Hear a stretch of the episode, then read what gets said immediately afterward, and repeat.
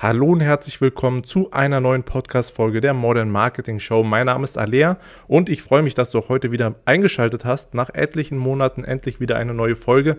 Ja, ich könnte mir jetzt irgendeine Ausrede überlegen, warum ich so lange keinen Podcast aufgenommen habe, würde aber nichts bringen. Deswegen lass uns gleich einsteigen. Wir sind wieder zurück mit dem Podcast. Der wird jetzt auch wieder regelmäßig kommen und äh, ja, lass uns starten.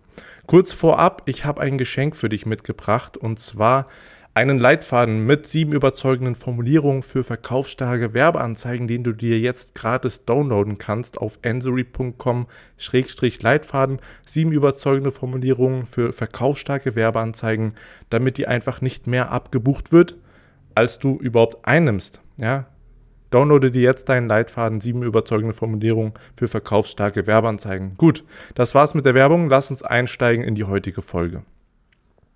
Nun, ich möchte die Folge mit einer kurzen Geschichte starten. Und zwar waren wir Anfang Oktober ähm, über den Geburtstag meiner Mutter in Paris und ähm, ihr war es ein großes Anliegen, dass sie den Eiffelturm nicht nur besichtigt von unten, sondern dass wir auch ja, mit dem Aufzug da hochfahren auf die Aufsichtsplattform und uns P Paris von oben anschauen können.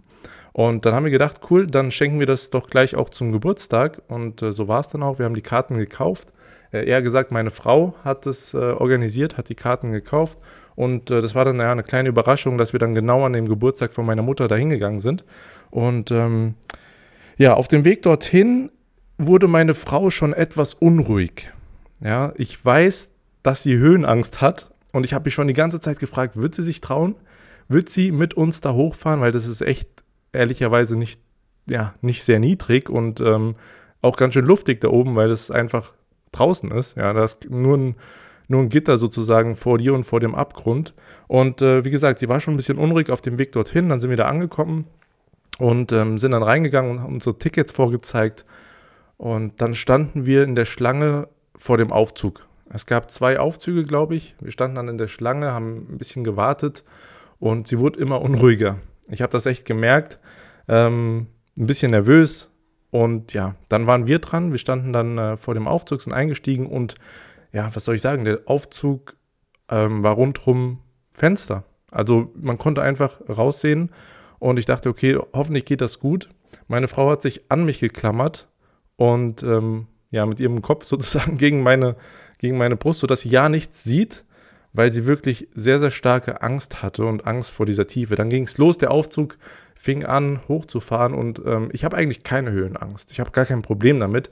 Aber ich muss wirklich sagen, als ich dann rausgeguckt habe aus den Fenstern in diese Stahlkonstruktion rein und dann halt daran vorbei äh, gesehen habe, dass es immer, immer tiefer und beziehungsweise höher wird, ist mir auch schon ein bisschen nicht mulmig geworden, sondern es war einfach ein komisches Gefühl. Ich hatte jetzt keine Angst, ich fand es eigentlich relativ cool, aber ich kann mir vorstellen, dass für jemanden, der Höhenangst hat, das echt ein Horror sein muss. Und wie gesagt, meine Frau hat sich dann an mich geklammert, dass sie ja nichts sieht. Und ich habe dann irgendwie was gesehen, was mir, was mich so ein bisschen überrascht hat, was mich, äh, ja, wo ich hängen geblieben bin, habe dann zu meiner Frau gesagt, schau mal da und habe mit dem Finger aus dem Fenster rausge äh, rausgezeigt. Und sie hat einfach ihren Kopf, ihren Blick dorthin ja, schweifen lassen, obwohl sie es eigentlich gar nicht wollte. Und sofort hat sie zusammen, zusammengezuckt, weil sie dann runtergeschaut hat und hat sich wieder an mich geklammert und es war ein richtiger Schock für sie. Das heißt, sie wollte, sie wollte eigentlich gar nicht gucken, aber weil ich mit, dem, mit meinem Finger dorthin gezeigt habe, hat sie mit ihrem Blick meinem Fingerzeig gefolgt. Und ähm, gut, dann die Geschichte ging weiter. Wir sind dann oben angekommen und sie hat sich nicht getraut, an, an den Rand sozusagen zu gehen, auf der Aussichtsplattform runterzuschauen. Ähm, aber das soll hier erstmal reichen mit der Geschichte, was ich jetzt damit ähm, dir sagen möchte, beziehungsweise wie wir das auf das Marketing jetzt äh, ummünzen können. Und zwar, wenn du deinen Zielkunden in deinem Funnel hast, egal ob das jetzt schon am Anfang ist, bei der Anzeige oder auf den Landingpages, Salespages, sonstiges. Der Zielkunde ist jeden Tag tausenden Reizen ausgesetzt. Und die Aufmerksamkeitsspanne ist super kurz, sie wird immer kürzer. Er wird bombardiert jeden Tag von tausenden Werbeversprechen und sonstigen Reizen. Gerade auf Social Media, YouTube etc. Und was man dann oft feststellt, ist, dass der Zielkunde den Funnel verlässt oder den Landing, die Landingpage verlässt, den Shop äh, verlässt, bevor überhaupt eine Handlung ausgeführt wurde. Weil der Fokus nicht dorthin gelenkt wurde, wo er benötigt wird, beziehungsweise zu wenig dorthin gelenkt wurde, wo er benötigt wird. Denn du verkaufst in deinem Funnel immer nur den nächsten Schritt. Ja, mal angenommen, die Anzeige, die verkauft den nächsten Klick. Deine Anzeige ist nur dafür da, um die Aufmerksamkeit deines Zielkundens zu, zu erlangen und ihn dann auf die nächste Seite zu führen. Das ist der, die einzige Aufgabe dieser Anzeige. Und das Ziel ist es, dass der Kunde auf die Anzeige klickt, auf den Button klickt.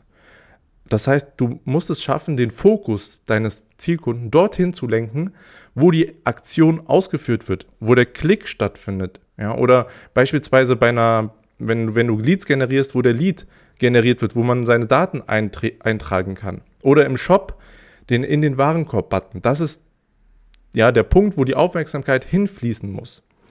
Und wenn das nicht geschieht, wenn du die Aufmerksamkeit nicht dorthin lenkst, dann verlierst du ganz viele Menschen auf dem Weg zum Ziel. Dann verlierst du einfach Leute, für die du teuer bezahlt hast, eine Anzeige beispielsweise auf der Landingpage, weil der Fokus nicht dorthin gelenkt wurde, wo du ihn benötigst. Und zwar beim Call to Action, beziehungsweise beim nächsten, ja, da, wo der nächste Schritt dann stattfindet. Das heißt, fokussiere dich darauf, in jedem Schritt deines Funnels die Aufmerksamkeit dorthin zu lenken, wo du sie benötigst. Und äh, wie gesagt, das kann ein Link sein, das kann ein Button sein, das kann ein Opt-in-Feld sein, da wo der Kunde oder der ja, der Zielkunde sich seine Daten einträgt. Und wie kannst du das jetzt konkret machen? Nun, wenn wir uns das Beispiel anschauen mit meiner Frau in dem Aufzug und wie ich meinen Finger so gerichtet habe und sie dem mit ihrem Blick gefolgt hat, kannst du das auf deiner Landingpage zum Beispiel mit Pfeilen machen. Du kannst einfach einen Pfeil so platzieren, dass er auf den Call to Action gerichtet ist. Was einfach die Aufmerksamkeit deines Zielkunden, wenn er sich die Seite anschaut, wenn er auf der Seite unterwegs ist, dorthin lenkt, wo du sie benötigst. Eine zweite Möglichkeit ist beispielsweise, wenn du gerade in Anzeigen, aber auch auf Landingpages oder auf, auf deinem Shop ähm, mit Menschen, ge, mit, mit Gesichtern arbeitest, das heißt Bilder hast von Menschen, deren Blick auf den Call to Action Button gerichtet ist. Oder auf den Link oder sonstiges, was du halt gerade hervorheben möchtest. Das heißt, der Blick der Person, die zu sehen ist, ist dorthin gerichtet, wo, der, wo die Aufmerksamkeit hingelenkt werden soll. Denn wir Menschen, wir, wenn wir uns so eine Webseite anschauen, dann fällt unser Blick ganz schnell dorthin, wo Menschen zu sehen ist. Und zwar ins Gesicht. Wir schauen den, den Menschen ins Gesicht und dann im zweiten Schritt sehen wir halt, wo, wo die hingucken und wir, das weckt Neugier. Wir wollen wissen, okay, wo guckt der hin? Das heißt, wir folgen dem Blick und gelangen dann zu dem Punkt, wo wir die Aufmerksamkeit haben möchten, und zwar beim Call to Action. Beim Button, beim Link oder beim Opt-in-Feld. Ein dritter Punkt, wie du die Aufmerksamkeit dorthin lenken kannst, wo du sie haben möchtest, ist mit Farben. Und zwar ist es sehr, sehr wichtig, vor allem deinen Call-to-Action-Button oder auch einen Link farblich hervorzuheben. Farblich abzuheben vom Rest der Seite, damit dort die Aufmerksamkeit einfach und der Fokus hinfällt.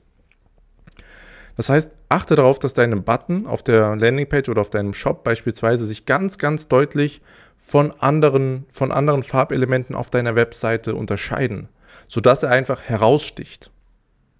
Bei einem Link kannst du beispielsweise auch hingehen und ihn farblich hervorheben. Das heißt, du kannst ihn farblich ja beispielsweise gelb markieren, sodass er halt wirklich deutlich, deutlich auffällt und natürlich unterstreichen. Dadurch schaffst du einfach Klarheit, du zeigst dem Kunden ganz genau, wo er jetzt im nächsten Schritt hingehen muss und es herrscht einfach weniger Ablenkung.